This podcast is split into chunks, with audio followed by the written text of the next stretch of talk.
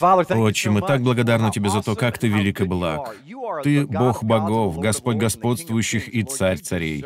Ты заслуживаешь нашего внимания сегодня вечером. Поэтому, Отче Боже, спасибо Тебе за то, что каждую неделю в шаббат, Твою святую субботу, Боже, что является четвертой заповедью, Ты даешь нам возможность приходить и открывать завесу. Это Ты, Боже, приоткрываешь завесу скини и даешь нам возможность преклониться у Твоего порога перед Твоей крышкой Ковчега Завета. Для нас привилегия поступать так, Боже. И мы просим, чтобы Ты говорил нам Твое Слово сегодня вечером, чтобы Ты обличал, запрещал, увещевал со всяким долготерпением и назиданием. Дай нам практическое применение Твоего Слова и измени нашу жизнь, наши семьи, наш брак и наши личные вертикальные взаимоотношения с Тобой. И каждая чада Бога Живого сказала «Аминь». Давайте же приступим к Слову. Давайте принесем Господу жертву хвалы с самого начала. Мы всегда это делаем в конце, но ведь он достоин этого уже сейчас. Хорошо. На этой неделе мы изучим одну главу Торы, пока я готовлюсь к презентации пятой части серии учений о конце времен до своей поездки в Израиль. Поэтому вы можете молиться о том, чтобы Бог всему этому поспособствовал. Я работаю над этим, но тем временем я хочу углубиться в эту недельную главу Торы, которая называется «Итро». Все скажите «Итро». Да, я знаю, это слово кажется немного странным, но это всего лишь имя Иофор на иврите, хорошо? Есть много имен, которыми Иофора называют в древнееврейских писаниях. Но Иофор — самое популярное из них. Конечно же, Иофор приходится Моисею кем? Тестем, совершенно верно, и он был невероятным человеком.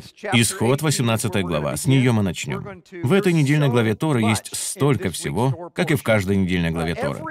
Кто из вас знает, что на основании трех глав можно составить около 400 проповедей? Я имею в виду, что мы можем рассмотреть рассказ о Золотом Тельце, мы можем рассмотреть десять заповедей.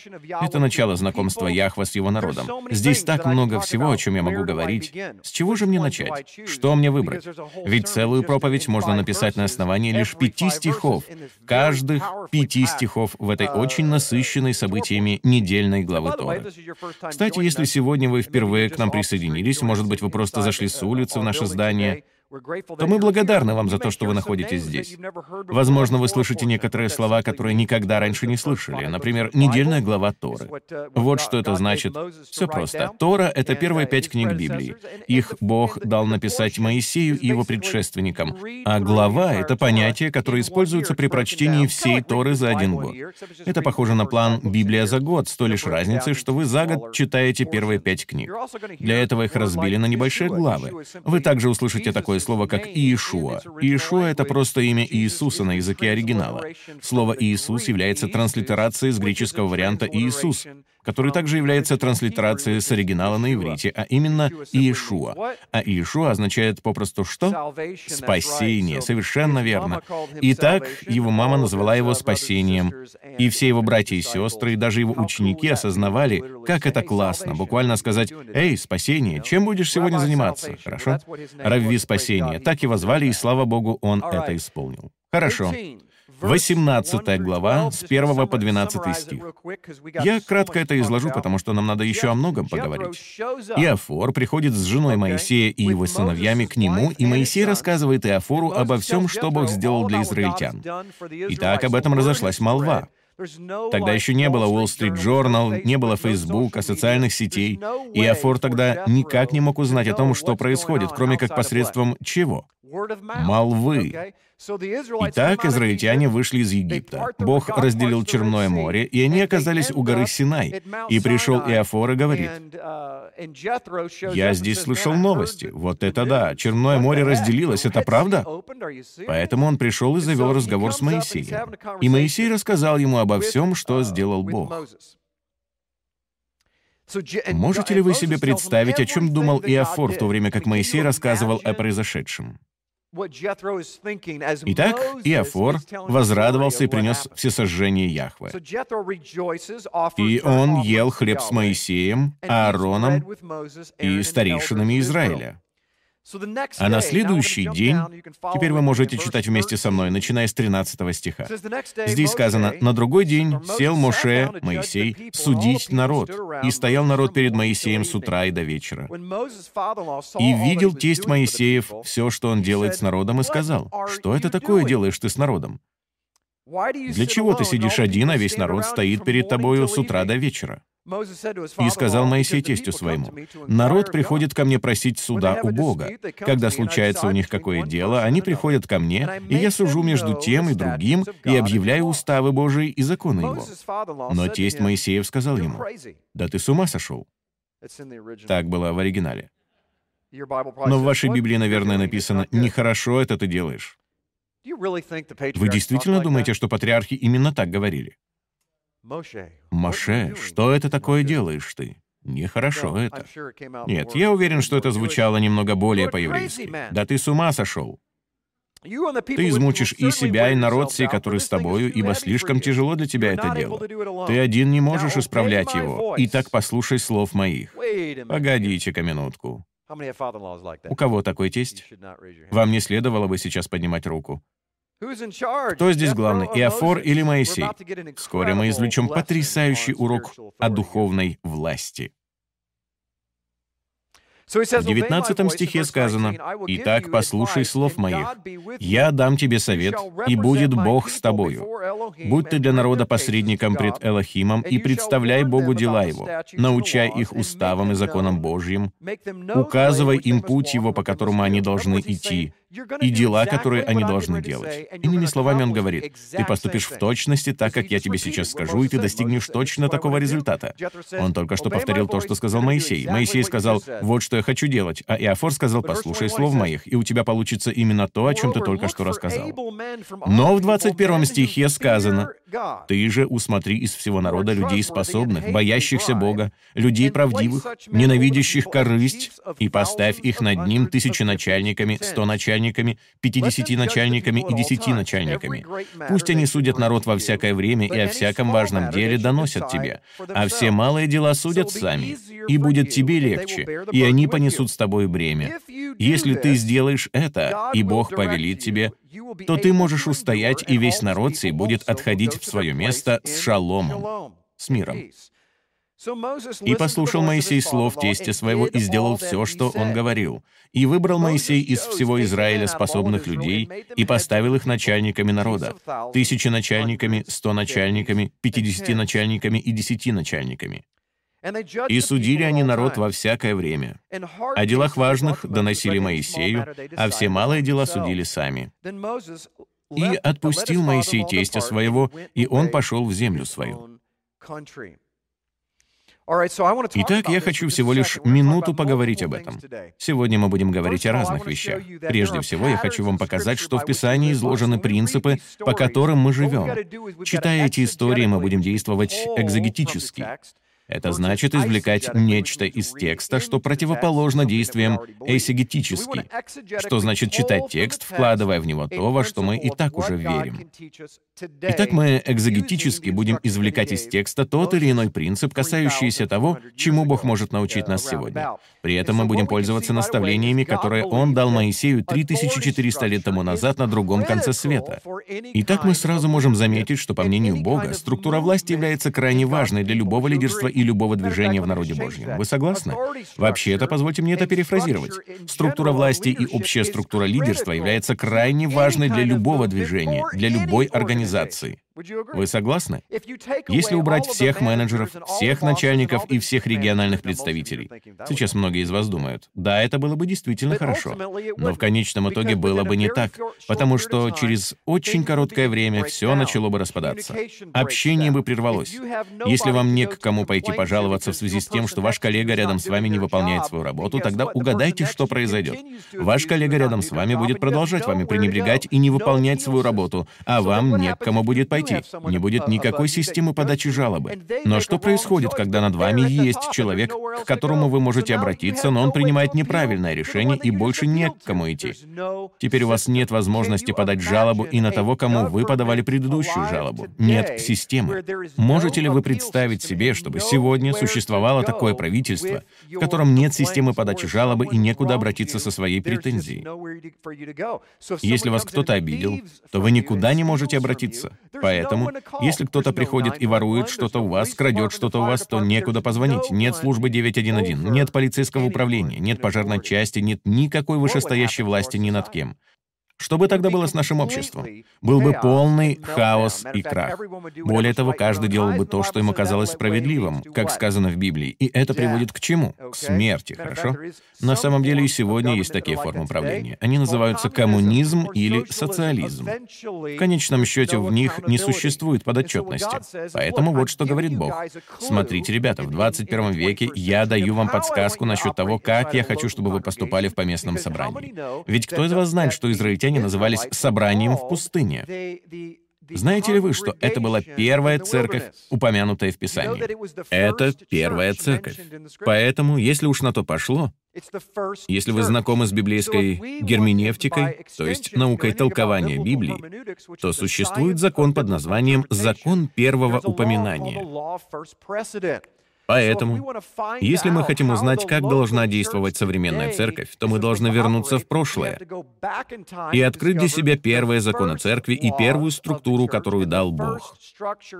Вероятно, это и есть правильная структура. И мы видим, что структура церкви, бывшая во времена Моисея, это точно такая же структура, которая использовалась в течение всех последующих 1200 лет, вплоть до времени прихода Иешуа.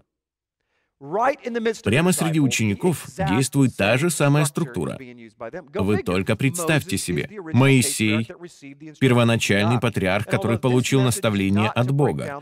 И хотя цель этой проповеди не в том, чтобы разобрать эту библейскую структуру, я все же сделаю ее краткий обзор и объясню, почему Иофор вообще стал давать наставления относительно структуры. Итак, прежде всего, Бог призывает некоего человека. И этот человек будет выделяться на фоне всех остальных. Uh, Поэтому Бог его призывает. Как это называется на иврите? Кадош. Я тебя отделю. И так он говорит, из всех людей я выделю вот этого, потому что в нем я что-то вижу. Я вижу в нем как силу, так и слабость. Однако он позволит мне использовать себя, быть шофаром, обращенным к тем, к кому я захочу что-либо протрубить, сообщить какое-либо послание. Моисей был отделен. И так Бог говорит, обычно я буду поступать так, призывать одного человека и загружать его информацией, передавать ему видение, я буду сообщать ему направление движения, давать ему инструкции. И этот человек будет строго подотчетен мне. Он будет нести самое суровое наказание. Он будет подвергаться самому сильному давлению. Он будет терпеть наибольшую скорбь, наибольшие испытания и трудности. Он будет получать все наказания и личные выговоры от Бога в случае ошибки, поскольку он находится на самом острие меча. Кто-нибудь хочет быть лидером? Это похоже на первенца. Сколько здесь первенцев? Вы помните, что нас в детстве наказывали больше всех, не так ли? Вашим младшим братьям и сестрам всегда все прощалось. Надо же, сколько аминь. Итак, быть первенцем — это во многом похоже на то, чтобы быть лидером собрания. Именно с этим столкнулся и Моисей. Кто знает, что он был судим чрезвычайно строго? Кто из вас мог бы трезво рассудить и признать несправедливым то, что Моисею так и не довелось войти в землю обетованную? Причина была лишь в том, что он, ослушавшись Бога, ударил жезлом по скале дважды. Давайте будем честны с собой и признаем, что это кажется неправильным. После всего, что он пережил и сделал, он так и не смог попасть в землю землю обетованную только потому, что ударил по скале дважды и ничего ей не сказал. Вот какое строгое отношение к тому, у кого есть видение, или к тому, кого Бог призвал быть отделенным. Вот как серьезно Бог относится к такому человеку, хорошо? И вот что он делает потом. Если на этом все и заканчивается, то возникает потенциальная возможность тирании, потенциальная возможность диктатуры. Именно это Бог и сказал Израилю. Он сказал, смотрите, вы хотите иметь царей, вы хотите быть такими, как и другие народы Земли. Понимаете ли вы, во что вы ввязываетесь? Вы ведь просите не о модели Моисея, установленной Богом, о чем мы поговорим всего лишь через минуту.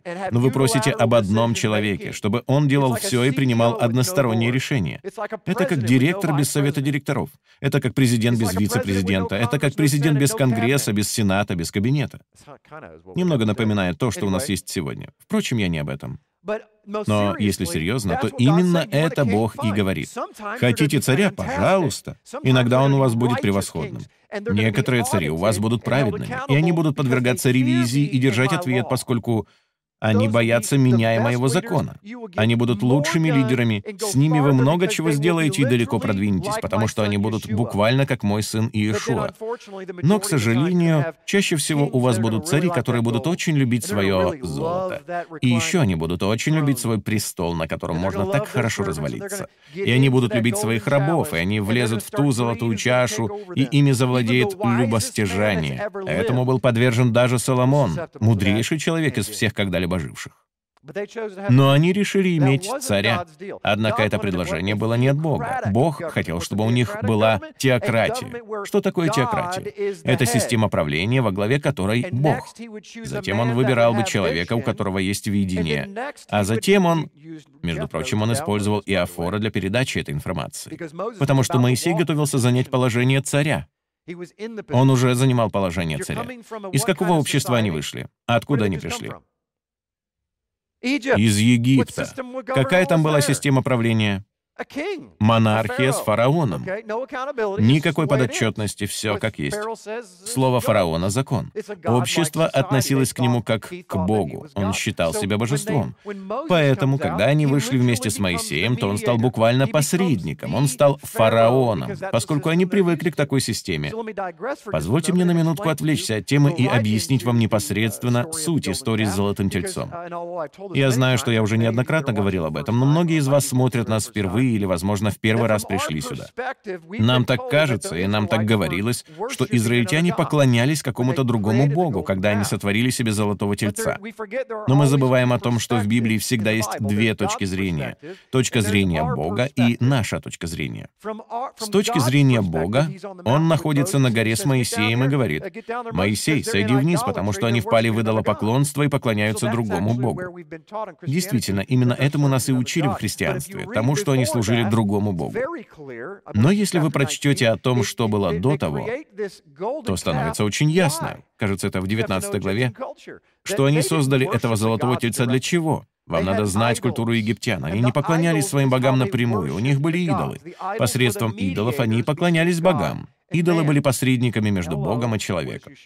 Алло, что говорит Иешуа? Он является посредником между Богом и человеком. Хорошо. Нужно быть знакомым со всей этой культурой, чтобы понять силу, стоящую за некоторыми словами в Библии.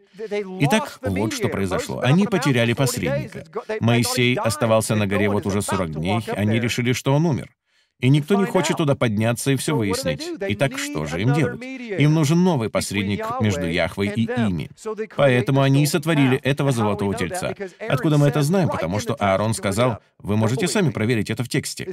Не верьте мне, он сказал, завтра праздник Яхвы. Они собирались устроить праздник Господу, там так сказано. Четыре заглавные буквы Йод, Хей, Вав, Хей — это имя Бога. Они это делали не ради другого Бога, они это делали для Бога истинного. И с их точки зрения, по их мнению, они поступали правильно. Эй, мы потеряли Моисея, но ничего страшного, давайте устроим праздник, у нас есть новый посредник. Мы узнаем, чего от нас хочет Бог через золотого тельца. Они никогда не собирались отворачиваться от Яхва. Вы что, серьезно? Я знаю, что израильтяне немного упрямы, но они только что перешли по суше через море. Они не настолько умственно отсталые. Хотя некоторые могли бы с этим и поспорить. Но все становится гораздо понятнее, когда вы читаете это в контексте. Они просто заменяли Моисея. И так, с их точки зрения, они думали, что поступают правильно, а с Божьей точки зрения они были полными идолопоклонниками. Позвольте мне высказать побочный комментарий. Кто из вас поклоняется Богу по-своему, думая, что мы поклоняемся великому Богу, и Ему это угодно? А он говорит, что вы буквально занимаетесь идолопоклонством. Вы идолопоклонники. Вы не поклоняетесь мне по-моему. Вы поклоняетесь поклоняйтесь мне по-своему. Это первое место в Библии, где нам четко указано на то, что Бог очень конкретно говорит о своих предпочтениях. Хорошо, это было небольшое отклонение от темы. Давайте вернемся к нашей истории. Мы вернулись к тому моменту, когда Иофор дает это наставление. Вначале он говорит о мужьях с видением, затем, как вы знаете, Бог говорит через Иофора. Это неправильно, это не та система, которую я хочу видеть в моем народе. Это система фараона. Я хочу, чтобы была система подотчетности, поэтому я хочу, чтобы ты пошел и выбрал 70 других старейшин. Они будут твоим множеством подотчетности, твоим кабинетом, если хотите, твоим конгрессом, твоим сенатом. Вот перед кем ты, Моисей, будешь отчитываться. Если ты в чем-то отклонишься, то тебе придется подчиниться своим коллегам. Ты им ровня. Однако я выделю тебя из этой группы и буду считать тебя лично ответственным, если ты не будешь им подчиняться. Это пугающее положение. Если бы Моисей это знал, подавая заявку о приеме на работу, то он бы никогда не занял то положение, которое он занял.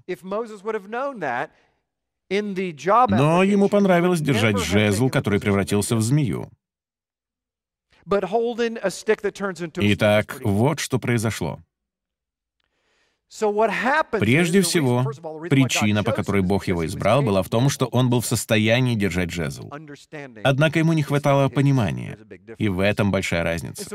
Итак, Бог говорит им через Иофора избрать таких лидеров. Тысячи начальниками, сто начальниками, пятидесяти начальниками и десяти начальниками. Поэтому мы видим, что библейская структура — это множество старейшин, которые все подчиняются друг другу. Моисей или главный лидер подчиняется той группе людей, и все тысячи начальники, сто начальники, десяти начальники и пятидесяти начальники подчинены старейшинам. Эта же форма правления перешла и в Новый Завет в случае с группой из 71 человека. 70 старейшин плюс кто? Моисей, в сумме сколько? 71. Итак, стоит ли удивляться тому, что, открыв Новый Завет, вы видите 71 старейшину в Синедрионе? Они в точности следуют образцу с горы Синай. Итак, был 71 старейшина в Синедрионе, что соответствует современному высшему суду страны. А затем были отделенные суды внутри каждого отдельного собрания.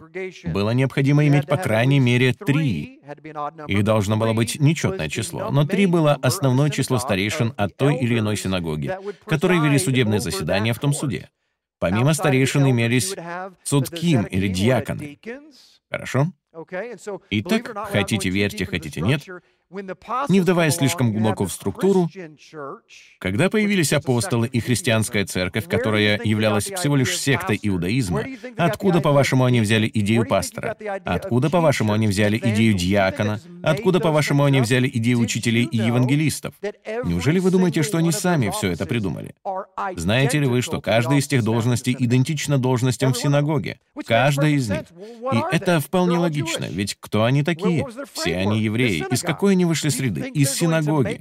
Неужели вы думаете, что они станут придумывать что-то новое? Например, в какой-то баптистской церкви произошел раскол.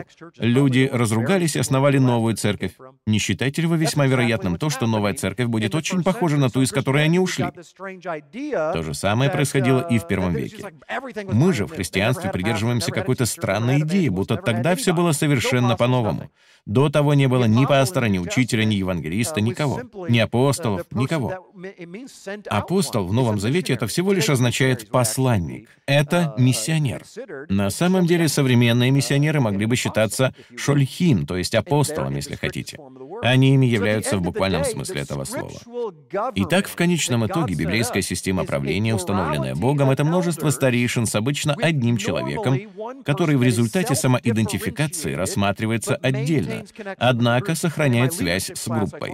Я подробно говорю об этом на своих лидерских занятиях, потому что понятие самоидентификации крайне важно для организации любой системы и ее движения к достижению чего-либо. Итак, допустим, вы работодатель. Представьте себе работодателя. Какой работодатель является успешным? Вот он просто приходит и отдает распоряжение но он никак не связан с работниками или остальными членами организации. Такие начальники невыносимы. Их никто терпеть не может. Они лишь выкрикивают команды, и им наплевать на людей, им все равно, что чувствуют работники.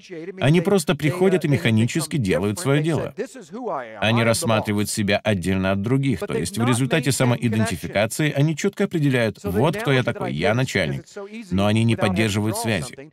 Я привожу следующую аналогию, потому что ее так легко представить себе, и не нужно даже ничего рисовать. Вообразите снеговика. Кто знает, из скольких снежных шаров состоит снеговик? Из трех.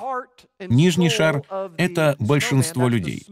Затем располагается сердце и душа снеговика, Меньший шар сверху, на основе тела — это те самые 70 старейшин. Это руководство организацией.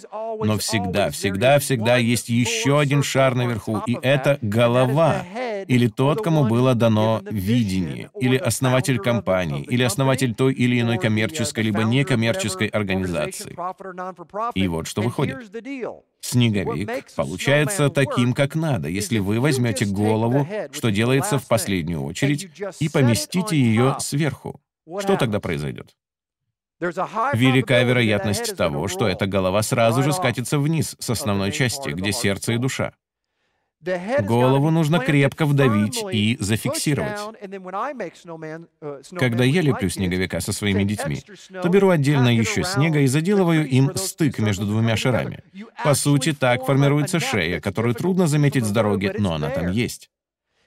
Итак, голова невероятным образом соединена с лидерством и подотчетностью, которая тесным образом связана с телом. Имеет ли это смысл? Итак, вот что получается. Никто ничем не лучше других, но каждый делает, как сказал Павел, свое дело. Поэтому рука не может сказать ноге, ты мне не нужна. Поэтому нога не может сказать уху, какая вообще от тебя польза, сидишь там на голове и крутишься по сторонам. И мозг не может обратиться к сердцу и сказать, зачем ты мне? Ты совсем не такое сложное, как я. Даже волосяной фолликул у вас под мышкой не может жаловаться, потому что он находится там с какой-то целью и по какой-то причине. Ладно, я согласен, что мог бы придумать пример получше, чем был последний. Я немного увлекся. Но вы должны понять, что я хочу сказать. Даже мельчайшая потовая железа является чрезвычайно важной для чего? Для всего функционирования тела. Один мой друг прямо сейчас лежит в больнице. Он заразился вирусом, который поразил его лимфоузлы. Угадайте, что происходит при блокировке лимфоузлов. В вашем организме есть сосуды, по которым движется жидкость вверх-вниз. Если такой сосуд забьется, то в вашем организме начнет скапливаться жидкость, и тогда эту жидкость придется откачивать. Речь идет о лимфоузле, который размером меньше отверстия игольного ушка. Из-за него друг чуть не погиб. Каждый член тела очень важен. Итак, если каждый член тела очень важен, и каждая деталь двигателя очень важна, вытащите из своей машины свечу зажигания. Она вот такого размера.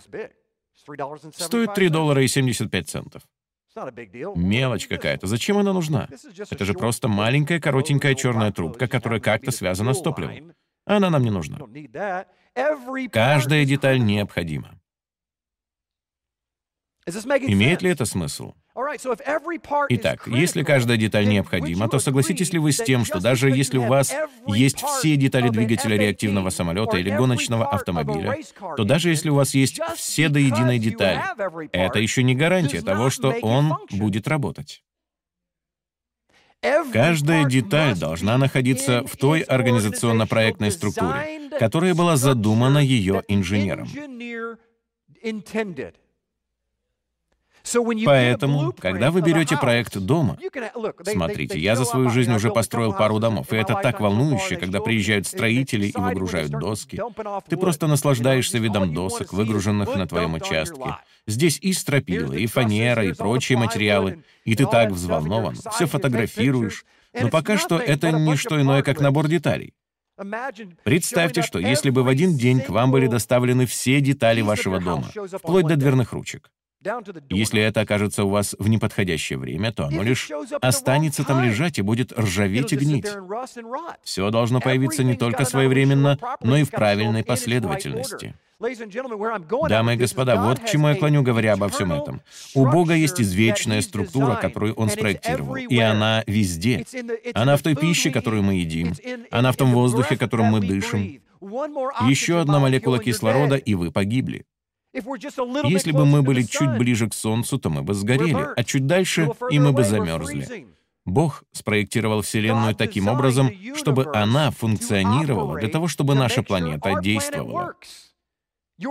Ваш организм так сложно устроен, что если вы лишитесь своих ресниц, то у вас уже будут проблемы. Представьте себе, если бы вы лишились хотя бы своих бровей в жаркий день. С таким же успехом вы могли бы просто взять солевой раствор и брызгать им себе в глаза. Он все продумал. Можно ли услышать «Аминь»? Это невероятно. Иногда я веду себя как пятилетний ребенок, у меня бывают очень странные мысли. Боже, ты все продумал. У меня бывает столько странных мыслей в связи с биологией. Я даже не смогу со сцены рассказать о некоторых своих мыслях, потому что он проявил такую изобретательность, создавая каждую деталь и то, как она работает. Он, похоже, очень тщательно обдумывал все свои действия. Если хотя бы что-то одно поместить в другое место, то уже ничего не будет работать. Поэтому после всего, что я только что сказал, мне кажется потрясающим то, что в мире есть люди, которые призывают имя Божье, которые скажут, что все имеет свое место, и все должно быть в порядке, и двигатель не будет работать, если в нем все будет идеально, за исключением того, если вы возьмете красный проводок, токоведущий провод, и поменяете провода местами на аккумуляторной батарее, и ничего не будет работать. Всего лишь одно маленькое изменение, и вся система отключается. И они в это верят, но все же говорят, в церкви не обязательно иметь структуру. Никто ни от кого не должен зависеть. Каждый человек находится непосредственно под Богом. Знаете, как это называется? Во времена Древнего Израиля, в их философии, два с половиной миллиона человек назвались бы Моисеями. Вот это да. Это называется хаос. И сплошное заикание, никакого общения. И никто не вошел в землю обетованную, потому что каждый человек согрешил и лишился славы Божьей. Поэтому Бог в конце концов создал эту прекрасную систему под названием взаимоотношения. И внутри поместного собрания Он сотворил систему, которую я называю моделью Моисея, в которой особое внимание уделяется не Моисею, а всему телу, которое привлекается к ответственности самим Словом Божьим. Имеет ли это смысл? А теперь мы переключимся на саму суть сегодняшней проповеди. Почему Иофор сказал Моисею, что так делать нельзя? Готовы ли вы принять вызов?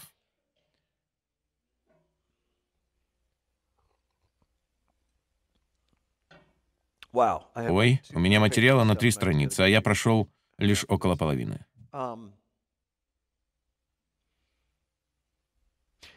Третья глава Иакова, хорошо? Те, кто становятся учителями, должны иметь небесную мудрость, необходимую для разрешения конфликтов и стабилизации системы. Смотрите, причина, по которой Иофор дал инструкции Моисею о том, что ему следует делать, состояла в том, что имелось 2,5 миллиона людей. А наибольшая проблема внутри каждой системы, независимо от того, будь в той системе два человека, или семья, или семья с дальними родственниками, или некая организация, или поместное собрание, то, что мы сегодня называем называем церковью, проблема номер один состоит не в том, что все хорошо, когда мы собираемся вместе. Знаете ли вы, что все мы хорошо уживаемся друг с другом, когда собираемся вместе? Когда же появляются все проблемы? Когда задеваются наши чувства или когда возникает конфликт? Итак, что происходит с Моисеем? Он целыми днями выносит суждения по конфликтам. И вот что мы имеем. Почему так важно, чтобы система была правильно настроена? Если тело и центральная часть, или нагрудник и голова этого снеговика, если хотите, или руководство общины и вся эта структура установлены должным образом, тогда будет удаваться разрешать все возникающие конфликты. Поэтому сегодня вечером я хочу немного преподать вам тот материал, который я преподаю на своих лидерских занятиях, потому что я считаю, что один или несколько этих принципов произведут переворот в вашем самовосприятии, потому что в каждой системе есть амебный организм, называемый эмоции. Его нельзя потрогать, понюхать, услышать, но как же его можно почувствовать? С кем из вас бывало так, что вы оказывались в напряженной обстановке? Вам даже не нужно слышать ни одного слова, вы буквально ощущаете напряжение. Мужья, сколько раз бывало так, что, взглянув на свою жену в другом конце комнаты, вы за полкилометра чувствовали, что она злится? Ей не нужно говорить ни слова, больше никто не знает, что она злится, но вы-то знаете. Не потому, что это как-то выражается на ее лице, а потому что от нее исходит нечто, что врезается в вас, как поезд в автобус. Итак, вот о чем мы поговорим сегодня вечером. Мы поговорим о том, как мы можем профессионально управлять своими эмоциями и чувствами. Ведь у большинства из нас проблемы не с тем, как ладить с людьми. Наши проблемы обусловлены тем, что в нашей системе эмоций происходят сбои. Хорошо? Итак, вот что я буду делать. Я преподам вам материал, который преподаю на своих занятиях для лидеров. Надеюсь, он найдет у вас отклик, и вы сможете кое-что из этого применить на практике. Итак, позвольте мне перейти к этой части.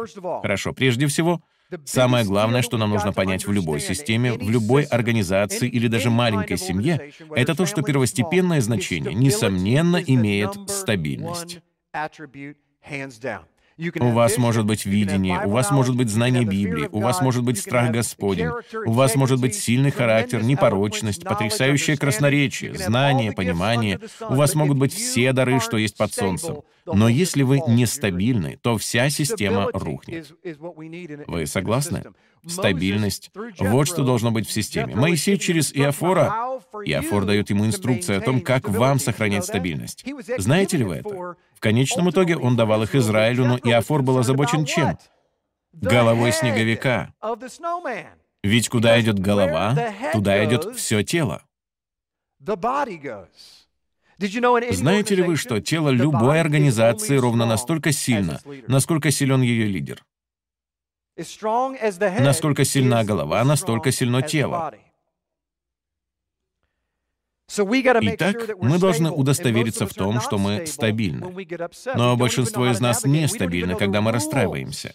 Мы не знакомы даже с правилами управления системой своих эмоций, а уж тем более управления системой эмоций других людей.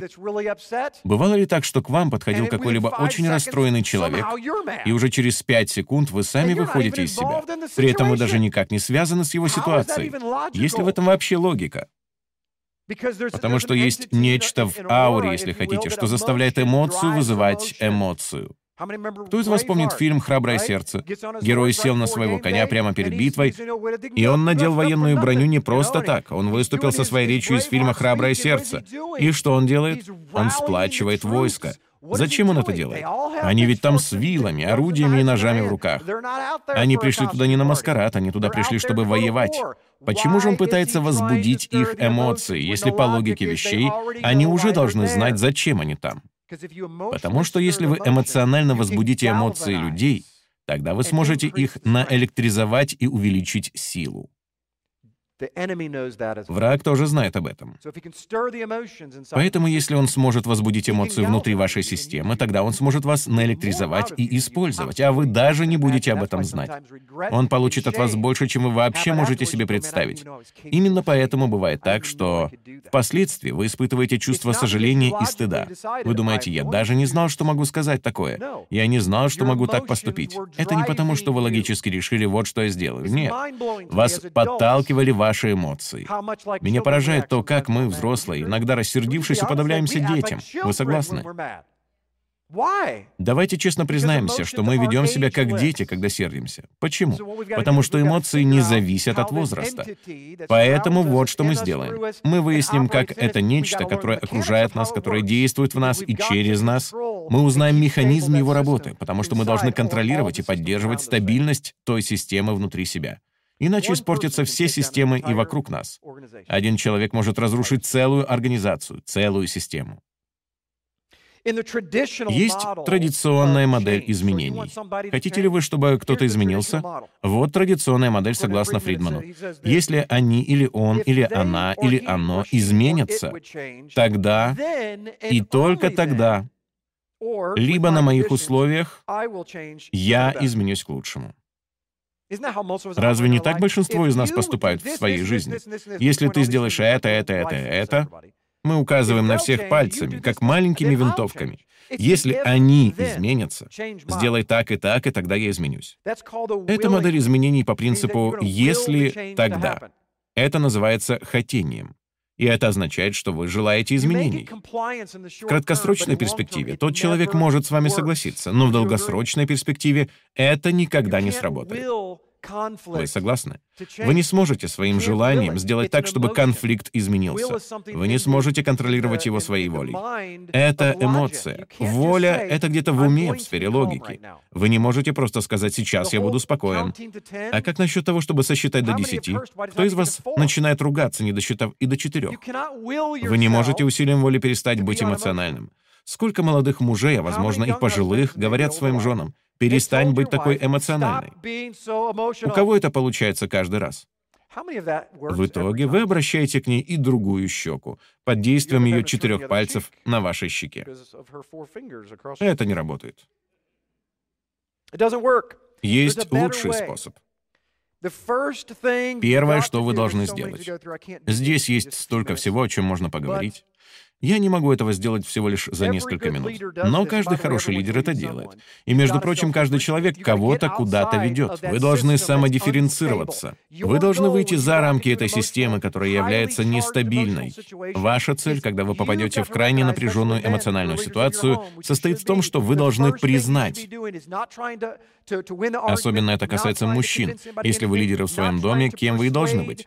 Первое, что вы должны сделать, это не пытаться кого-то переспорить, не пытаться кого-то в чем-то убедить, не пытаться кого-то уговорить или склонить к логичным шагам потому что 99% всех конфликтов происходит в сфере эмоций. Представьте себе двух людей, говорящих на двух разных языках. Как далеко они продвинутся? Я говорю по-английски, он говорит по-французски. Мы ничего не достигнем. При этом мы еще начинаем кричать друг на друга и говорить, «Да что с тобой? Почему ты не понимаешь ничего, о чем я тебе говорю? Какой же ты идиот!» Именно так мы и поступаем, потому что один говорит на языке сферы эмоций, а другой говорит на языке сферы логики. И чаще всего, когда мы попадаем в крайне напряженную эмоциональную ситуацию, особенно это касается мужчин, они сразу же входят в сферу логики, пытаясь исправить ситуацию. Ведь что обычно делают мужчины, помимо сидения на диване и щелкания пультом? Мы стараемся все наладить. Ведь кто мы такие? Мы наладчики. Итак, позвольте сообщить вам первое правило, в случае, если вы записываете, что вам и следовало бы делать. Когда вы попадаете в крайне напряженную эмоциональную ситуацию, не пытайтесь ее контролировать. Вы не сможете этого сделать. Она эмоциональная, а это значит, что ее нельзя ни увидеть, ни потрогать. Контролировать вам надо самого себя. Итак, когда вы попадаете в крайне напряженную эмоциональную ситуацию, вам необходимо управлять самим собой, а не управлять конфликтом. Если бы сейчас сработала пожарная сигнализация, и здесь произошел мощнейший взрыв, 99% из вас повскакивали бы с мест, стали бы кричать и искать своих детей.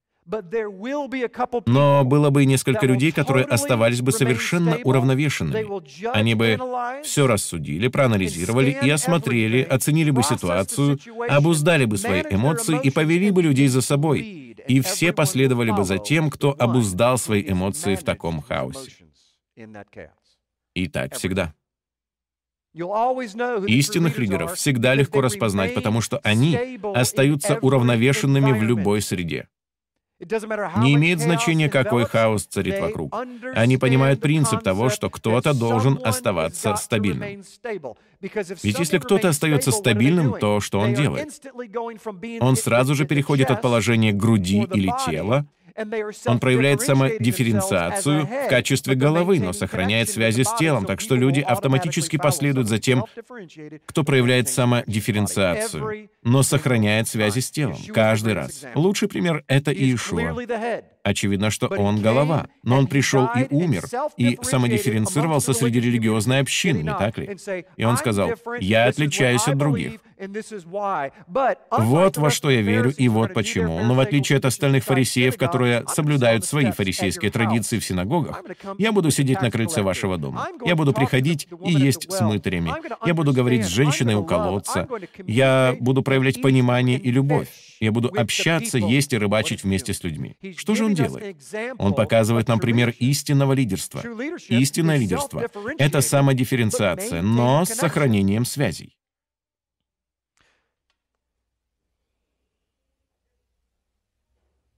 Выйти за рамки — это значит определить свой курс и знать, куда ты движешься. Итак, во-первых, вы должны знать в душе, во что вы верите. Во-вторых, вы должны уметь взять то, что у вас в душе, внутри, и передать это другим наружу. И обычно именно здесь мы допускаем ошибку. Итак, когда у вас крайне напряженная эмоциональная ситуация, когда вы не знаете, что делать, и ваши эмоции скачут вот так, знаете это почему? Потому что вы этого не ожидали. С кем из вас бывало так, что кто-то становился за дверью в вашем доме, например, ваш ребенок, и пытался вас удивить или напугать? Не имеет значения, какой вы смелый, но если вы войдете в комнату посреди ночи, тогда как ребенок осветит там свое лицо фонариком, то у вас совершенно уйдет душа в пятки. Я никогда не забуду один из самых неловких и пугающих моментов в моей жизни. В нашем предыдущем доме была система охранной сигнализации. Наша задняя дверь была на мгновенной сигнализации. А сигнализация на парадной двери и всех остальных включалась с 30-секундной задержкой.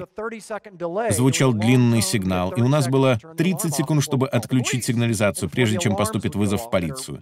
И прежде чем включится сирена, которая звучала ужасно громко. А задняя дверь была на мгновенной сигнализации. Итак, моя дочь... Извините, вот мы спим, и в полтретьего ночи включается сирена. Без предварительного сигнала, без задержки. Она включилась мгновенно. Знаете ли вы, каково услышать полицейскую сирену в полтретьего ночи у себя в спальне? Я мгновенно вскочил, встал во весь рост, не понимая, где я нахожусь, не понимая, сплю я еще или нет. Я даже ничего не видел, потому что я только открыл глаза. Вы знаете, как это бывает, когда у вас включается будильник. Вы раз пять его выключаете, потом вы, наконец, встаете, и вы все еще ничего не видите. Представьте себе, каково вскочить в полтретьего ночи. Вокруг темно, вы ничего не видите, и вдруг вы видите какую-то тень у себя в комнате. Мое сердце колотится. Я подскочил, увидев, что открыта дверь моей спальни. За ней был выход на террасу, но ту террасу еще не достроили, поэтому там была лишь деревянная калитка. Итак, дверь открыта, я в шоке, я все еще не понимаю, во сне ли это или наяву, и я напуган. А затем я вижу эту девочку ростом 90 сантиметров. Моему взрослому мозгу потребовалась минута, чтобы понять, что 90 сантиметров — это не так страшно, как 190 сантиметров. Я понял, что это одна из моих дочерей. В ту ночь у меня в комнате спала Малия, и она лунатила. Она решила открыть дверь. Из-за этого я чуть не попал в больницу. Я был к этому не подготовлен. Да, итак, к чему же я веду? Это самая большая проблема. Вы можете это записать. Проблема номер один.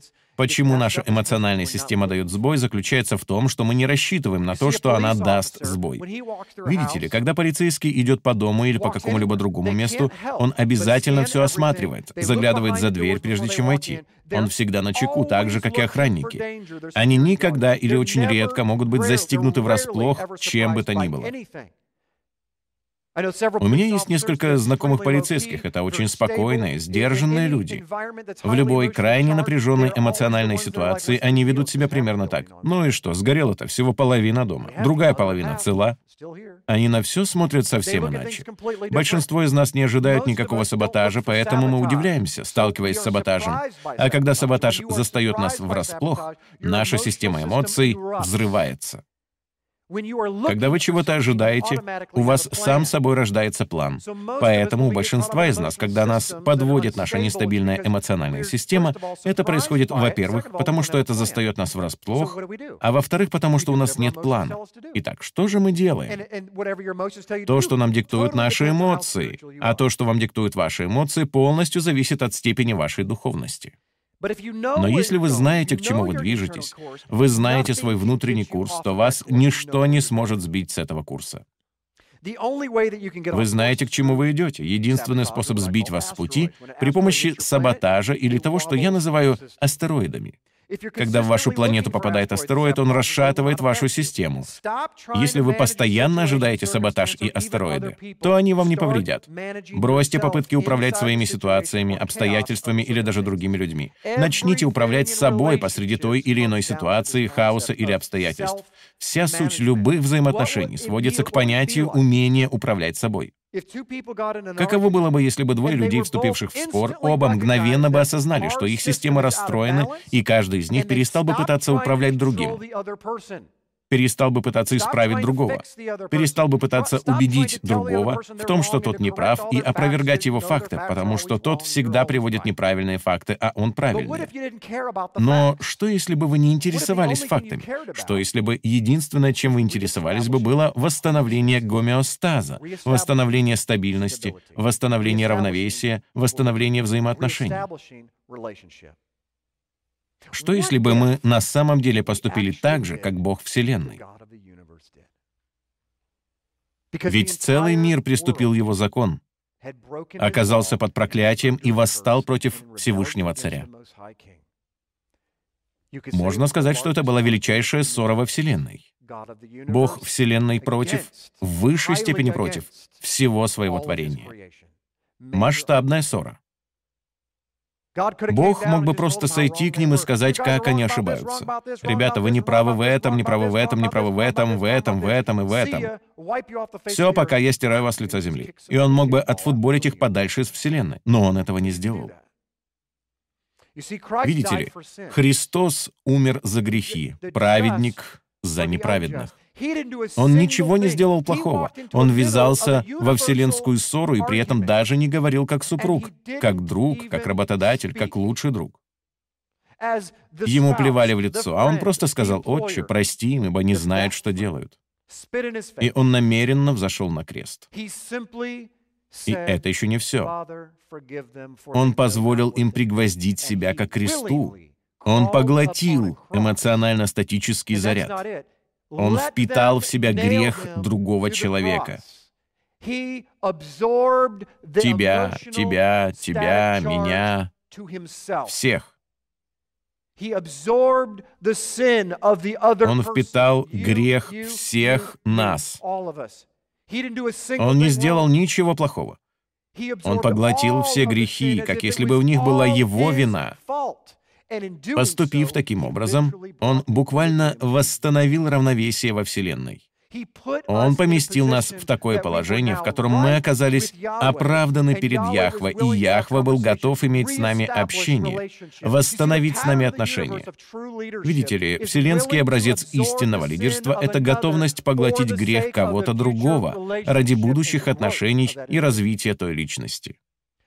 Мужья, когда на вас гневаются ваши жены, я знаю, что чаще всего они неправы. Мы это знаем. Мы думаем, что мы это знаем. Но затем, через пять минут или через пять часов, мы понимаем, что мы никогда не бываем правы. Но даже несмотря на то, что у нас произошла эмоциональная ссора и супруга расстроена, что если бы вам было все равно, кто прав? Что если бы мы на самом деле поступали так же, как и Ишуа? И вот что мы видим. Истинное лидерство развивается тогда, когда вы входите, ваша жена расстроена, супруга расстроена, ребенок расстроен, а у вас автоматически возникает лишь одна мысль. Потому что вы ожидаете увидеть саботаж. Вы видите, что кто-то саботировал эту ситуацию. Она говорит, что это вы. Но вам все равно, даже если это вы, потому что у вас автоматически возникает лишь одна мысль. Ведь вы знаете формулу. Вы должны придать отношениям эмоциональную стабильность. Вы должны это сделать. Мужчины, вы отлично с этим справляетесь сами по себе. Вам отлично это удается, если это не касается лично вас. Когда дерутся двое, что вы делаете? Стараетесь придать их общению эмоциональную стабильность.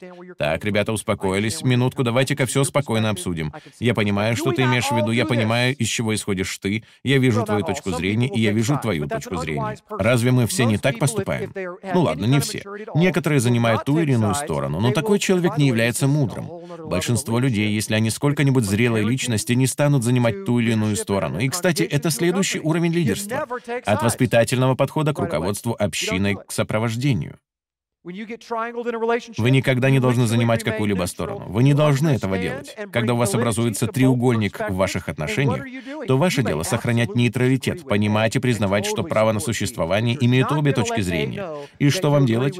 Пусть вы совершенно не согласны с А и полностью поддерживаете Б, но вы не покажете А то, что вы согласны с Б. Почему? Ведь что происходит, когда вы не стоите в центре этих качелей? Одна сторона взлетит вверх, uh, а это значит, что другая сторона будет эмоционально нагружена. Вы поставите ее в рискованное положение. Ваша задача — принести эмоциональную стабильность. Итак, вы приносите эмоциональную стабильность, и большинство из вас отлично с этим справляются. Единственная проблема возникает тогда, когда вы становитесь одной из сторон, или А или Б. Вы будете всегда выбирать свою сторону. Итак, хороший лидер так не поступает. Он смотрит на ситуацию и думает, как я вообще смогу уравновесить эту ситуацию. И лучший способ это сделать — поступить именно так, как поступал Иешуа. «Взойдите на крест, поглотите грех». Я бывал в таких ситуациях, когда кто-то был неправ, и он был так расстроен и разгневан из-за того, что, по его мнению, я сделал. Но он не знал, что в действительности это был другой человек. Наверное, с каждым из нас такое случалось. Рано или поздно это происходит со всеми. Вас в чем-то ложно обвиняют, кто-то исказил ваши слова. Он проходил мимо и подумал, что речь идет о вас. И он так разозлился на вас, что теперь подходит к вам с двумя стволами. Он не говорит так, послушай, давай поговорим минутку. Знаешь, в 18 главе Матфея сказано, чтобы я пришел. Нет, они приходят с удавкой в заднем кармане, с цепью в руках, с двумя ножами, мечом, и за ними еще 14 человек. Ну, на тот случай, если они решат забрать вас с собой или вы заберете их с собой. Они готовы к встрече с вами. Итак, когда к вам кто-то приходит в крайне напряженном эмоциональном состоянии, и вы начинаете защищаться, то о чем думает тот человек? Он даже не позволит вам говорить, он набрасывается на вас, и он готов буквально буквально убить вас, потому что теперь уже вы пытаетесь защититься, и вы говорите, подожди, подожди, ты не прав, не прав. Последнее, что вам следует делать, это говорить человеку в крайне напряженном эмоциональном состоянии, что он не прав. Итак, что сделает умный человек? Как бы поступил Иешуа? Иешуа бы сказал, не имеет значения, если ты прав, а я не прав. Имеет значение только то, что чувства всегда правы. Всегда, всегда, всегда. Знаете почему? Потому что тот, кто их испытывает, на самом деле их испытывает. Uh, Например, двухлетний ребенок упал на землю и поранил колено. Какой-нибудь ужасный родитель скажет, крови совсем не видно, прекрати ныть, чего ты рыдаешь? А хороший родитель возьмет ребенка на руки. Вы знаете, что ему не больно. Что будет в тех случаях, если мы просто не признаемся в этом? Вместо этого скажем, «Эй, вот это здорово!» Ребенок подумает, что такое? Ах да, ты прав, это было здорово. Он и сам не знает, как к этому относиться. Однако он ждет признания чего? Его чувств. Поэтому, когда вы оказываетесь в крайне напряженной эмоциональной ситуации, в которой кого-то переполняют эмоции, вы должны признать действительными его эмоции, потому что они всегда истинны.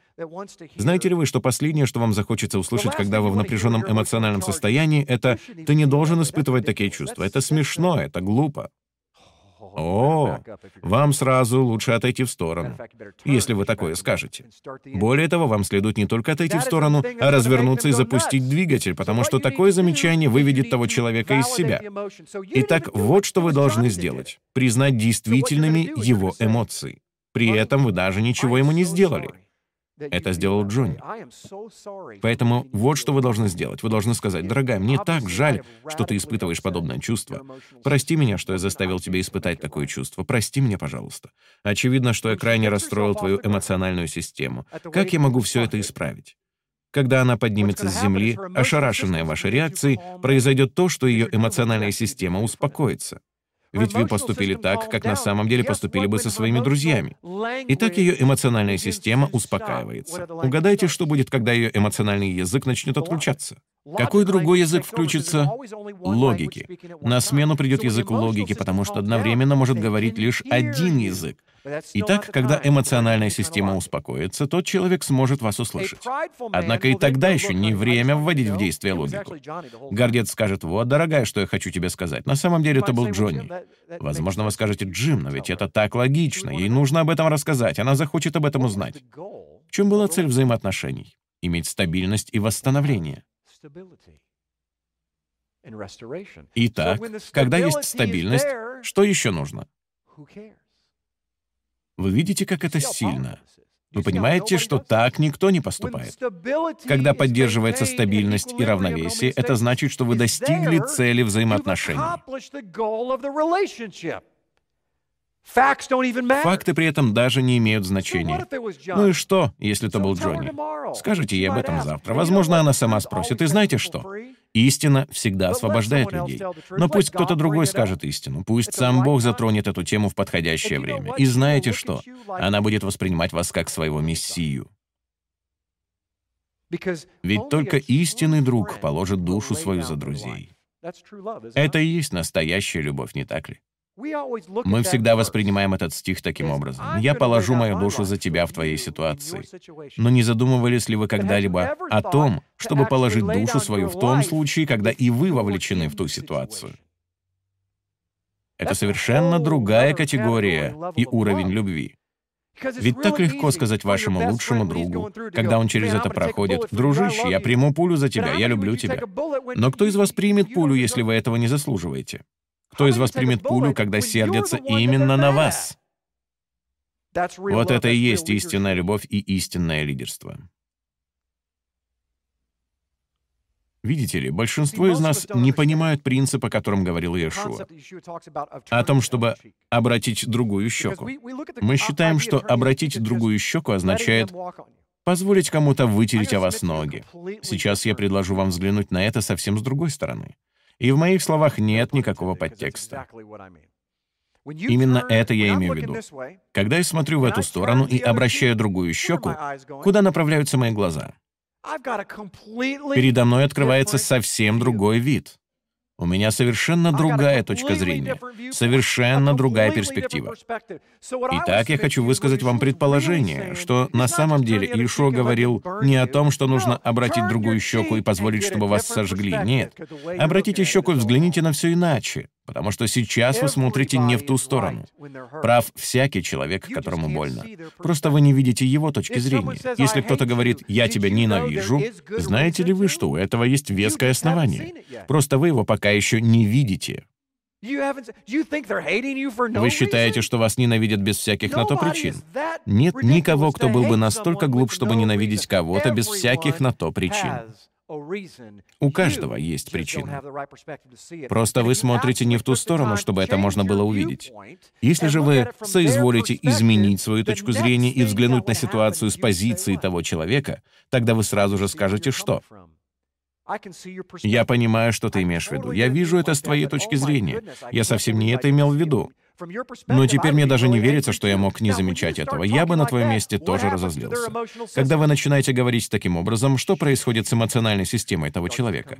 Она начинает успокаиваться. Вы достигаете своей цели. Вы восстанавливаете взаимоотношения. Но как ведет себя большинство из нас в такой ситуации? Кто-то говорит «я тебя ненавижу».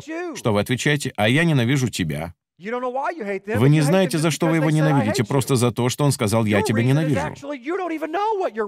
Ваша причина? Вы даже не знаете, в чем заключается ваша причина. Кто же ведет себя нелепо в эмоциональном смысле? У того человека, по крайней мере, есть причина, а вы даже не знаете, какая. Вы лишь отвечаете ему тем же, потому что вы расстроены. Взрослые мужчины, вы можете не поднимать руку, но кто из вас бывало скажет что-нибудь, буквально издеваясь в споре, и это настолько нелепо, что вы и сами думаете, участвуя в этом споре, что это вообще сейчас сказал? Однажды мы с женой проводили семейное занятие по изучению Библии. За 18 лет мы провели их уже пять. Но во время одного из них я так расстроился, я сказал нечто, и я даже не помню, что именно. Но это было так нелепо, что мы оба рассмеялись. Может быть, это один из советов, который мне следовало бы давать. Скажите что-нибудь настолько запредельное, что другой человек просто рассмеется. Но это лишь доказывает то, что эмоции полностью подавляют логику.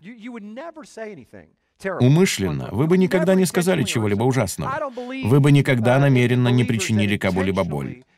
Я не верю, что есть верующие, которые пытаются намеренно причинить кому-либо боль. Они даже не знают, что они делают. Я встречал людей, которые, как я знаю, преподают Библию, и они готовы приступить Библию, даже если, например, вы подойдете к ним и покажете им то или иное место Писания, они скажут, нет, здесь не это имеется в виду, и они будут все равно так поступать. Как можно так поступать? Кажется, что они специально приступают Писание. Кто-нибудь оказывался в такой ситуации? Сколько здесь есть вертикальных людей, которые любят всем показывать места Писания и говорить, правы они или нет. Вы ведь знаете, что истина сделает вас свободными. Но в процессе этого вы сами себя вгоняете в рабство, потому что у вас так и не будет восстановления отношений. Бог ищет вас. Почему они приступают к Писанию? Они в таком напряженном эмоциональном состоянии, что не могут ни видеть, ни читать. Мы должны стабилизировать такие ситуации. А вот еще одна аналогия. Две аналогии, и на этом мы завершим. Павел говорит делать что? Проходить что? Поприще. Ради чего? Ради победы. Хорошо. Итак, мы прибегнем к олимпийской аналогии. Кто-нибудь из вас занимался бегом с барьерами или бегал кросс? Есть ли здесь звезды бега? Ого. Да, довольно много. А кто занимался бегом с барьерами? Поднимите руку. Ничего себе. Среди нас несколько бегунов с барьерами. Это трудное занятие. Когда я вижу фотографии этих спортсменов, на которых они взмывают над барьерами, то думаю, как взрослые мужчины могут так задирать ноги? Я даже не представляю себе. Впрочем, это не имеет отношения к тому, о чем я говорю. Но вот к чему я клоню. На треке есть отдельные дорожки, не так ли? Поэтому вот что мы делаем со своими взаимоотношениями на жизненном треке. Бог специально ставит барьеры. Разве барьеры находятся там не специально? Для чего же там барьеры? На всех десяти дорожках Сколько дорожек на треке? Знает ли кто-нибудь? Восемь? Хорошо. На треке восемь дорожек. На каждой из них есть барьеры. Так для чего же там барьеры? чтобы определить, кто быстрее всех, кто лучший бегун, кто быстрее всех через них перескакивает. Что если Бог делает то же самое? Что если Яхве помещает барьеры в вашу жизнь с одной целью, чтобы увидеть, кто преодолеет их быстрее всех? Вот что делает большинство из нас. Мы говорим, о, как хорошо следовать за Богом. Вперед! Мне так нравится следовать за Богом. Приступим. О, да, я хочу следовать за Богом. Я буду лучше всех, быстрее всех, я это сделаю. Никто за мной не угонится. Я окажусь впереди всех и получу главный приз. Раздается выстрел стартового пистолета. «Марш! Вы бежите так быстро, как только можете, и вот барьер. Вы подбегаете к первому барьеру и говорите, «Дорогой отче, я молюсь во имя Иисуса, забери этот барьер из моей жизни, устрани этот грех, эту скорбь во имя Иисуса. Боже, я молюсь всем своим существом, чтобы ты устранил это прямо сейчас. Отче, я все еще молюсь прямо сейчас, я знаю, что тут барьер все еще там, Боже. Я краем глаза вижу его в пророческом смысле. Да чего же мы смешны? Итак, вот что делает Бог. Вы молитесь уже полтора часа, и ему это надоело. И знаете, что он тогда делает? Отодвигает барьер на три метра дальше. Вы открываете глаза и восклицаете. Аллилуйя, случилось чудо. Спасибо, Боже, что ты устранил эту трудность, испытаний и преграду в моей жизни. Вот видите, какой я духовный. Но пробежав всего три метра, вы говорите, «Боже, отче, я молюсь во имя Иешуа, чтобы ты удалил и эту преграду». И вы не знаете, что буквально бежите на тренажере беговая дорожка прямо у линии старта. Мы так смешно себя ведем в нашей жизни. Вы смеетесь. Почему? Потому что знаете, что это так. Именно так мы и поступаем. А сверхдуховные люди, подойдя к препятствию, еще и скажут, «Дорогая, можешь со мной тоже помолиться?» Ибо где двое или трое собраны во имя Его, там и Он посреди них.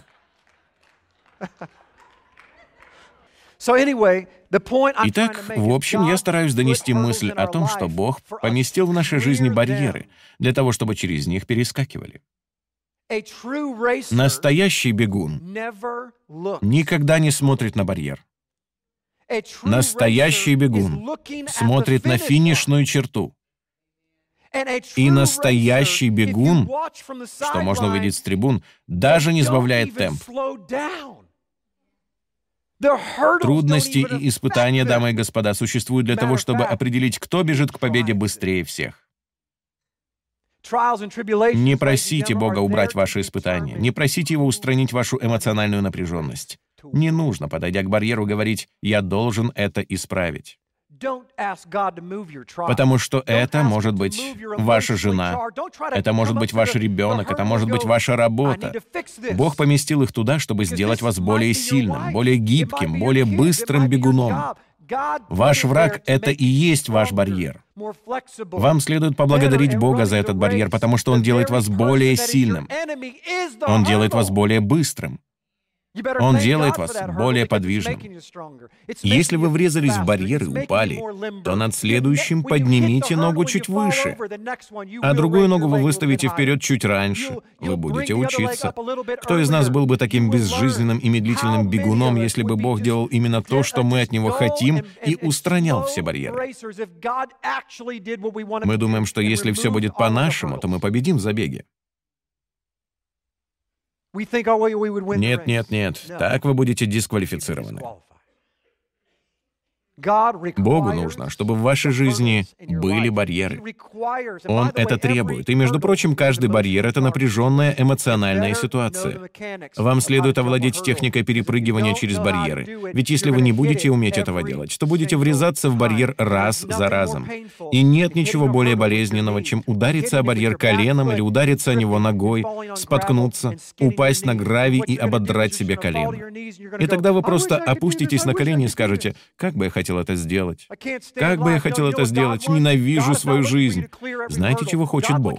Бог не ждет, что вы будете перескакивать через каждый барьер. Бог ожидает, что вы скажете, «Я не сдамся, я буду продолжать. Даже если я пересеку финишную черту последним, я все равно завершу этот забег и покажу своему царю, что я благодарен ему за эти барьеры, и я дошел до конца.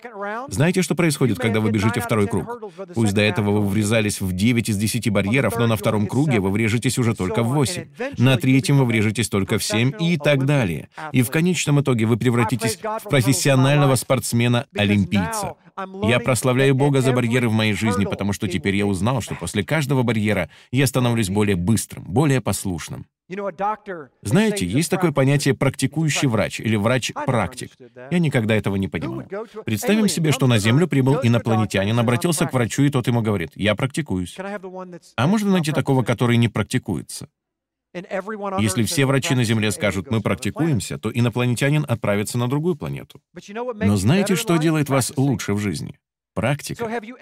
Итак, не задумывались ли вы о том, что каждая крайне напряженная в эмоциональном смысле проблема в вашей жизни — это всего лишь барьер, который дает вам возможность попрактиковаться? Бог призвал вас быть победителями, Он призвал вас любить людей и преодолевать барьеры. Когда вы возьмете тот барьер, то испытаете ни с чем не сравнимое чувство, а затем вы сможете справляться с напряженной, в эмоциональном смысле ситуацией, справляясь с собой. Потому что знаете что? Барьер двигаться не может. Двигаться можете только вы. Вы или склонитесь перед барьером и никуда не продвинетесь, или обойдете барьер и тогда будете дисквалифицированы, или же вы скажете себе «Вперед, у меня получится». Сегодня я смотрел видеоролики бега с барьерами, потому что хотел увидеть, как это происходит. Я хотел испытать вдохновение.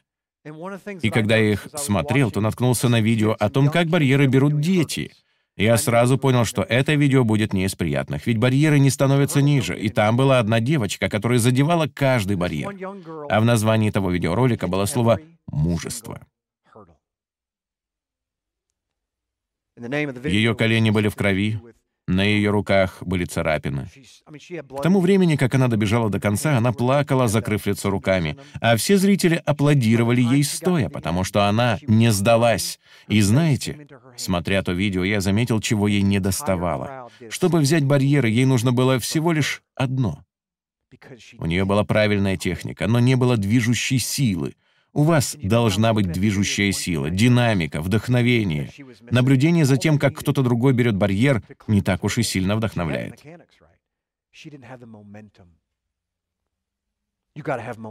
А теперь последнее, но не менее важное. Пастор Дэвид, ты можешь выйти сюда на минуту? Я хочу привести вам одну аналогию, чтобы показать, как на практике обращаться с напряженной эмоциональной ситуацией. Я хочу показать вам, как все мы поступаем в напряженной эмоциональной ситуации. Меня обидели, и я хочу выместить свою обиду на пасторе Дэвиде.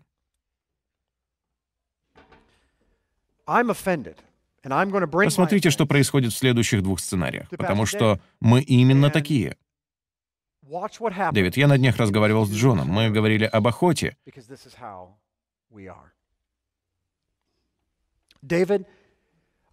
О том, что с нами случилось, когда мы охотились. И мне стало так обидно, когда Джон ни с того ни с сего заговорил о том, как ему нравится охотиться с Крисом.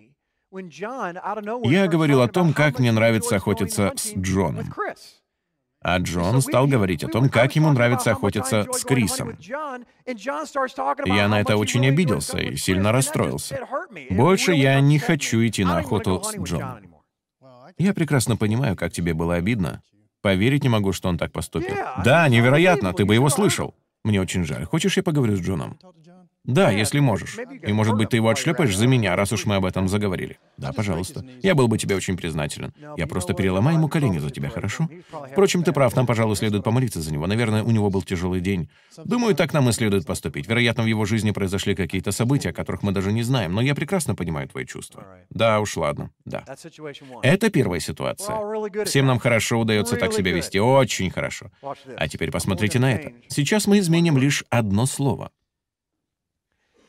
Дэйв, мы с тобой на днях говорили, обсуждая охоту. Я говорил тебе о том, как мне нравится ходить на охоту с тобой, а ты все твердил о Крисе. Ты только и говорил, что об охоте с Крисом. Знаешь, мне это было так обидно. Я очень расстроился и больше не хочу ходить с тобой на охоту. Да что ты мелешь? Как это, что ты мелешь? Я понятия не имею, о чем ты. Это было буквально вчера. Ты чего? Да не было этого. Да все так и было. Тебе приснилось. Ты что, спал тогда? Это ты спал? Нет, я не спал. О чем он говорит? Я тоже не спал. Знаешь что, проваливай, больше я с тобой не буду охотиться. Да пожалуйста. Не хочу с тобой больше дружить. Да и ладно, я пошел. С меня хватит. Спасибо, Дэвид. Разве не так мы все поступаем? Единственное, что я сделал, это изменил всего одно слово. Вместо Джон сказал Дэвид. Почему же его реакция так резко изменилась? Потому что это дело касалось его. Оно касалось его лично. Итак, суть нашей проблемы не в самой эмоциональной ситуации. Большинство из нас довольно хорошо разбираются с вопросами других людей, но когда вопрос касается нас, мы становимся эмоционально напряженными. И мы делаем что? Защищаемся. Итак, я доношу до него определенное чувство. Не обязательно, чтобы факты были истинными, потому что, возможно, это было не вчера, а позавчера. И, может быть, он не говорил и половины тех слов, которые, как мне показалось, он говорил.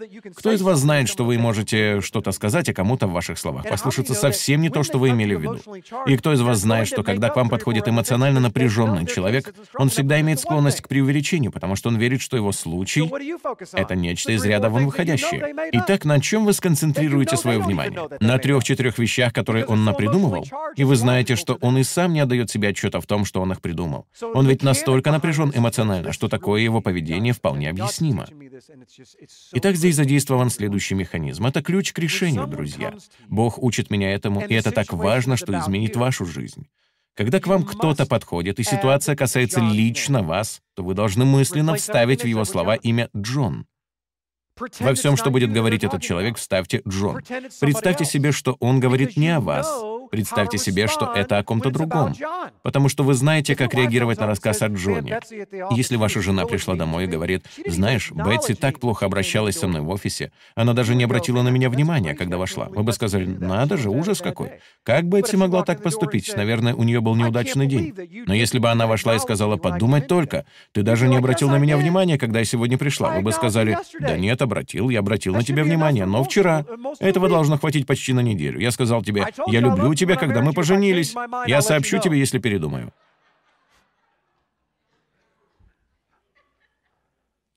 Нет, вы знаете, как это делается. Вам лишь нужно исключить себя из этой ситуации. Имеет ли это смысл? Исключите себя из нее, и мне не нужно учить вас технике, потому что в вас уже заложено сострадание и милосердие к тем, кого вы любите. Проблема лишь в том, что вы не проявляете сострадание и милосердие к тем, кого вы любите, когда проблема в вас. Знаете почему? Потому что себя вы любите больше. Но, насколько мне известно, если вы хотите по-настоящему соблюдать Тору, то для этого, как сказано в Библии, нужно любить Бога больше, чем кого бы то ни было другого, всем своим сердцем, разумением, душой и крепостью, и любить ближнего своего как самого себя. Итак, мужчина, это особенно касается вас. Если вы оказались в такой ситуации, или женщины, все равно, кто-то подходит к вам и говорит, «Вот что я чувствую. Я знаю, это немного глупо, но вот что я испытываю. На днях ты задел мои чувства». Кстати, именно так хорошо это делать. Если вы начнете отвечать на повышенных тонах, то слишком все усложните для того человека, потому что когда он подойдет к вам и скажет, что он расстроен, а вы в ответ начнете защищаться, то тот человек будет еще более рьяно отстаивать свою точку зрения. Поэтому вам следует просто сделать вид, что вы не имеете к этому никакого отношения, и сказать «надо же, как Джон мог так поступить?» Возможно, вам не следует говорить Джон во время вашей следующей ссоры. Хорошо? Иначе вас сразу же раскусят. Ну а просто скажите, невероятно, как я мог так поступить? Даже не представляю себе, как я мог, войдя в комнату, даже не обратить на тебя внимания. Наверное, ты испытала очень неприятное чувство. Ты же целый день меня не видела. Понятно, что тебе очень хотелось меня увидеть. Она рассмеется или заплачет, одно из двух. Можете попробовать. Но вы понимаете, к чему я клоню. Скажите в точности то же, что вы бы сказали, если бы это касалось какого-то друга. И знаете, что тогда произойдет? Вы принесете эмоциональную стабильность в те отношения. И вы принесете восстановление. И знаете что? Настоящий мужчина Послушайте, это настоящие верующие, которые духовно зрелые, не интересуются фактами. Они интересуются только восстановлением. Они интересуются только перенастройкой, стабилизацией, гомеостазом, стабильностью. Единственное, что их интересует — это заставить систему вновь работать. И не имеет значения, как вы к этому подойдете. Потому что однажды истина проявится, в нынешней жизни или в следующей. Если это не проявится в нынешней жизни, тогда, уверяю вас, на гигантском экране на небесах Бог покажет, что происходило на самом деле. И вы будете оправданы, и Он почтит вас за тот почетный поступок, когда вы положили душу свою за друга. Давайте молиться. Встаньте, пожалуйста, со мной.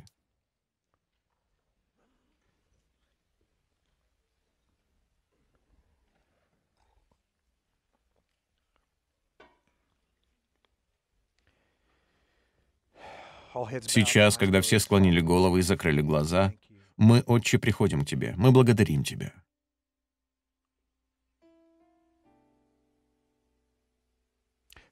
Отче, многие из нас в этом зале, и многие, кто слышит мой голос, мы большую часть жизни были глупцами. Мы обращали внимание на факты, цифры, ситуации, кто прав и кто не прав. А ты, Отче, особым образом заинтересован в налаживании взаимоотношений, в личной ответственности, с тем, чтобы когда кто-то реагирует на что-либо негативно, мы видели не этот негатив, а видели нечто иное. И первый вопрос, который мы можем задать сами себе, это что мы можем сделать по-другому? Что я могу сделать по-другому, чтобы получить другой ответ от того человека? Отче, каким бы стал мир, если бы каждый человек взял на себя ответственность за грехи кого-то другого?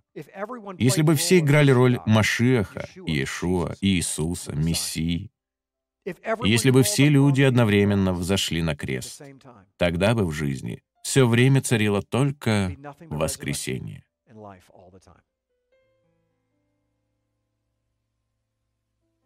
Можно ли гневаться на того, кто умирает? Что, если бы мы все умерли ради кого-то другого? Отче, я прошу Тебя, Боже, в системе этой поместной общины, а также по всему миру, и на самой нижней ступени этой системы, Боже, в малейшей экклесии, в самой немногочисленной церкви, в семье, чтобы Ты, Боже, воспитал новых лидеров, которых интересует лишь одно — как принести стабильность? Они готовы оказаться неправыми, лишь бы в системе все было правильно. Отче, в моей жизни в течение многих лет было столько гордыни, и я говорю сейчас за весь Израиль. Мы всегда хотим быть правыми. Но, Отче, я благодарю Тебя за совершенный образ Твоего Сына, который думал не о том, чтобы ему всегда быть правым, он просто любил людей.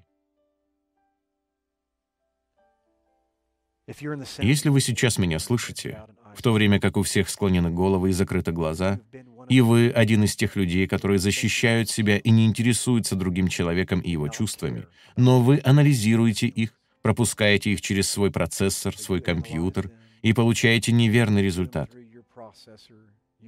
Если сегодня вы чувствуете побуждение со стороны Духа Святого, и вам нужно, чтобы Бог вас простил, то я прошу вас поднять руку перед Ним. Перед Ним, не передо мной. Просто попросите Его, сказав, «Отче, прости меня. Пожалуйста, прости меня за то, что во мне было столько гордыни, за то, что я всегда считал себя выше других. Когда кто-то говорит мне о своих чувствах, я сразу же перебиваю и говорю о моих. Я не придаю значения чувствам других, не считаю их существенными. Я преуменьшаю их значение. Я смотрю на них свысока. Я унижаю их. Отче, прости нас и дай нам сердце Сына Твоего, истинного лидера, того, кто отдал себя, тогда как он не был грешником. Он был праведником, и все же он понес наказание. При этом его же и обижали. Отче, прости нас, ибо мы не знаем, что делаем. Дай нам ходить в обновленной жизни. Дай нам взять Твой жезл и обращаться с ним должным образом, так, чтобы не причинять боль друг другу, но открыть много воды друг для друга.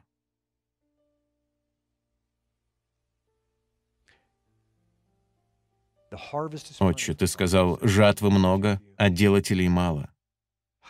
Еще меньше хороших лидеров. Подними людей, Боже. Людей, которые станут совершать библейские дела по-библейски и поглощать эмоциональный хаос, который их окружает, так, чтобы мы могли выводить Твой народ из хаоса и Египта в землю обетованную. Спасибо, Отче, за это время, проведенное вместе. Спасибо за Твое величие. Спасибо, Боже, что, когда Ты столкнулся с первым барьером в виде греха Адама, Ты не махнул на нас рукой. Спасибо, Отче, что Ты прошел все поприще, вплоть до смертельной финишной черты. И Ты показал нам, что такое воскресение из мертвых. Мы уповаем на Тебя. Мы благодарим Тебя за Слово Твое. И, Господи, я хочу сказать спасибо за восстановление. И все сказали «Аминь». Да благословит вас Господь Бог и сохранит вас. Да презрит Он на вас светлым лицом Своим и помилует вас. Да обратит Он свое лицо на вас и да даст Он вам шалом. Шаббат шалом всем. Бог любит вас. Принесите Господу жертву хвалы сегодня.